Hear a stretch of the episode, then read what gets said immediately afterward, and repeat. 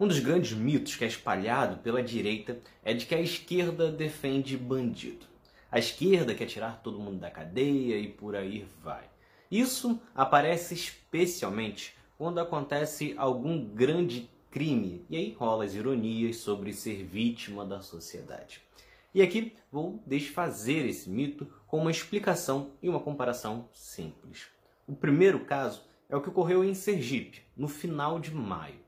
Na ocasião, Genivaldo de Jesus foi abordado por policiais e, segundo os agentes, ele reagiu de forma agressiva. Segundo os parentes, Genivaldo tinha transtorno mental e foi tratado com extrema violência, sendo assassinado pela polícia, que transformou a viatura em uma câmara de gás, que foi registrado em filmagens. Genivaldo é uma vítima da sociedade. Mesmo que tenha sido realmente agressivo e mesmo que não tivesse transtorno mental, não deveria ser tratado de forma tão brutal. Assim como são vítimas da sociedade aqueles que passaram por uma situação de vulnerabilidade ao longo da vida. Um terço dos presos hoje no Brasil estão na cadeia por associação ao tráfico, sendo a grande maioria sido pega com pouca posse. Essas pessoas, dentro da cadeia, especialmente por muito tempo, tendem a se envolver muito mais com o crime e por isso esse tipo de prisão que deve ser revisto. Uma situação totalmente diferente do que vimos neste mês, no qual o anestesista Giovanni Quintela Bezerra foi preso. Giovanni não se encaixa nesta situação. Ele cometeu um crime gravíssimo e que a esquerda defende a prisão e com penas pesadas. Porém, como você pode ver, Apesar do crime de Giovanni ser extremamente bárbaro e infinitamente mais grave do que por mais agressivo que Genivaldo possa ter sido com a polícia, o médico foi tratado com toda a cautela pelos agentes da polícia na hora de ser preso. O que também mostra o quanto a polícia é elitista no Brasil.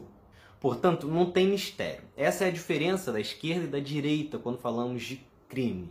Ninguém está defendendo abrir todas as celas e soltar todo mundo vítima da sociedade é quem teve uma vida de grande vulnerabilidade, viveu em extrema pobreza, conviveu desde sempre com a violência, sem sequer conhecer um cenário muito diferente.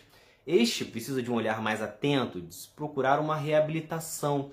No entanto, este é tratado pela direita como o grande marginal e que é esculachado e que é entregue para dividir a cadeia com criminosos mais violentos, resultando no que é chamado de escola do crime, no qual ele não só não se reabilita, como se envolve ainda mais com a violência.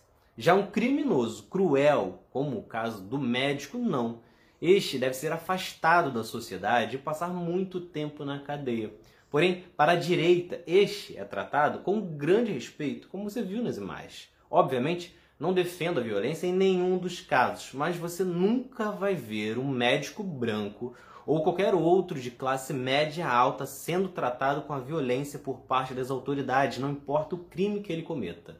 Assim como você não vê truculência em prisões de crimes do colarinho branco ou apreensões de grandes quantidades de armas e drogas em condomínios nobres da cidade, diferentemente do que vê nas favelas todas as semanas no Rio de Janeiro.